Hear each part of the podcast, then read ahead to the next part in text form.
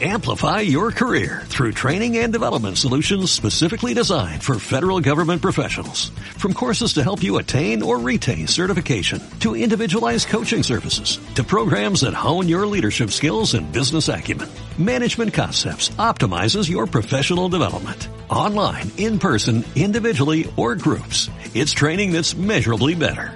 Learn more at managementconcepts.com. That's managementconcepts.com. Bienvenidos a Seguidores de Jesús, un estudio del libro de Lucas con el doctor en Nuevo Testamento Robert Simmons. Hola, hoy continuamos nuestro recorrido del Evangelio según Lucas para descubrir qué nos enseña acerca de seguir a Jesús. Vamos a leer Lucas 19, 11 a 27, donde Jesús relata una parábola que enseña algo acerca de quienes van a entrar en el reino de Dios. Desde hace unas semanas estamos estudiando una serie de pasajes que nos enseñan qué clase de personas entrarán al reino de Dios. Hemos aprendido que para entrar en el reino de Dios es necesario una actitud de dependencia en Dios y también la voluntad de ser persistente en buscar a Dios y su misericordia. El orgullo, la confianza en las buenas obras y la autosuficiencia son indicaciones que una persona no va a entrar en el reino. De otra manera, la humildad y un corazón arrepentido de los pecados indica una puerta abierta para entrar. Hoy vamos a estudiar una parábola que continúa este tema. Sabemos que esta parábola trata el mismo tema porque está íntimamente conectada a la historia de Saqueo. Para ilustrar voy a leer los últimos versículos de la narración de Saqueo y el primer versículo de la parábola, o sea que Lucas 19 de 9 a 11. Escuchen. Y Jesús le dijo a Saqueo, Hoy ha venido la salvación a esta casa, ya que él también es hijo de Abraham, porque el Hijo del Hombre ha venido a buscar y a salvar lo que se había perdido. Estando ellos oyendo estas cosas, continuando Jesús, dijo una parábola porque él estaba cerca de Jerusalén y ellos pensaban que el reino de Dios iba a aparecer de un momento a otro. Así sabemos que la parábola que vamos a estudiar hoy trata el mismo tema, quiénes van a entrar en el reino de Dios. Lucas 19, 12 a 27 dice así.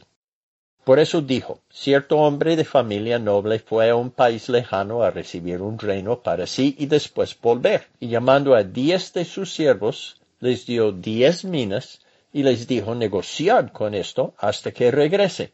Pero sus ciudadanos lo odiaban y enviaron una delegación tras él diciendo no queremos que éste reine sobre nosotros. Y sucedió que al regresar él después de haber recibido el reino, mandó llamar a su presencia a aquellos siervos a los cuales había dado el dinero, para saber lo que habían ganado negociando. Y se presentó el primero diciendo Señor, tu mina ha producido diez minas más. Y él dijo, Bien hecho, buen siervo, puesto que has sido fiel en lo muy poco, ten autoridad sobre diez ciudades.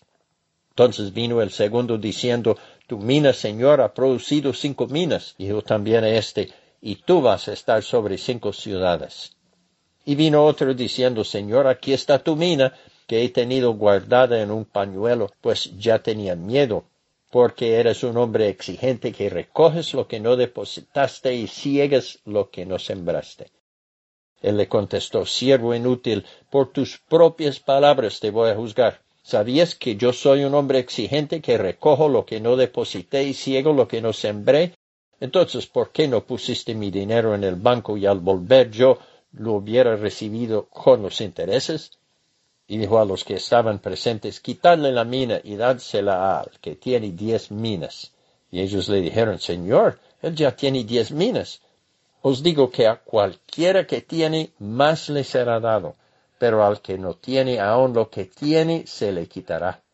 Pero estos mis enemigos que no querían que reinara sobre ellos, traedlos acá y matadlos delante de mí.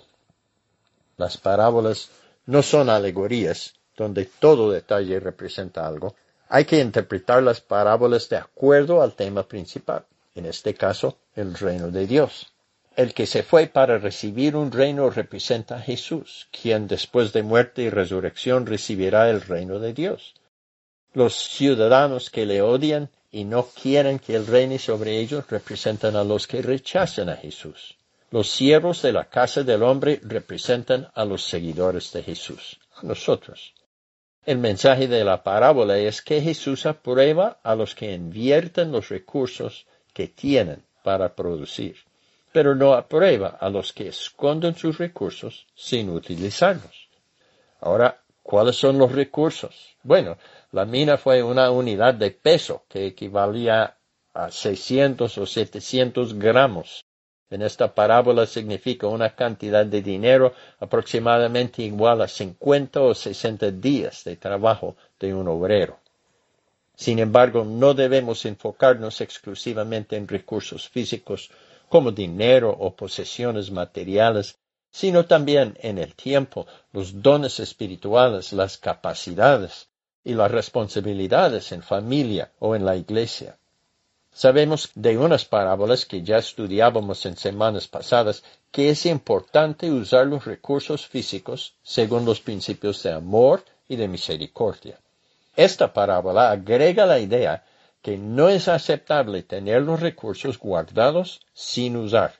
De otra manera, es importante invertir nuestro tiempo, nuestros talentos y dones y recursos en lo que tiene valor eterno y permanente.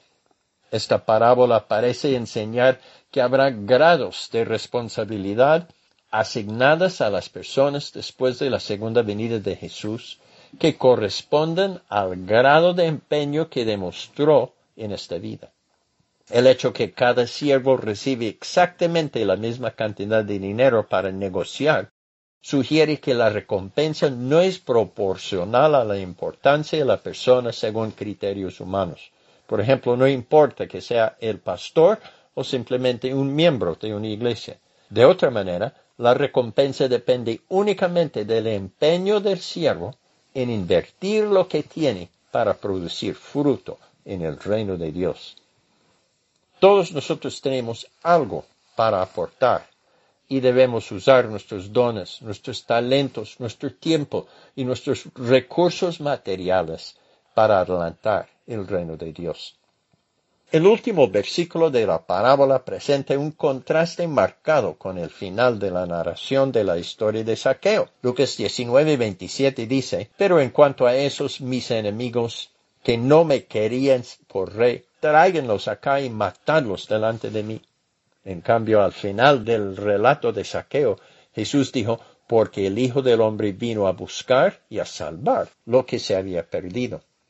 ¿Cómo podemos cuadrar esas dos afirmaciones tan opuestas? Bueno, el mensaje global de toda esta serie de pasajes es que algunos entrarán al reino de Dios y otros no. Jesús ha hecho todo lo necesario para salvar a los perdidos. Pero la persona que desea esta salvación también tiene que arrepentirse de sus pecados, humillarse delante de Dios y someterse al señorío del Señor Jesucristo. Si es el deseo de su corazón recibir a Jesucristo como Señor y Salvador, le animo a orar conmigo de esta manera. Diga, Señor Jesús, yo reconozco que he pecado. Me arrepiento de mis pecados. Señor, perdóname y dame la fuerza a cambiar mi manera de vivir. Yo te recibo, Señor Jesús, como mi Señor, como Señor de mi vida y como mi Salvador. Te doy gracias, Señor Jesús, y reconozco que te necesito para andar en este mundo en una manera que te agrada y que refleja tu carácter y tu ser. Ayúdame, Señor Jesús. Lo pido en el nombre de Cristo Jesús. Amén. Gracias por escuchar Seguidores de Jesús en el podcast de Confraternidad Chía. Te invitamos a seguirnos en Facebook e Instagram. Hasta pronto.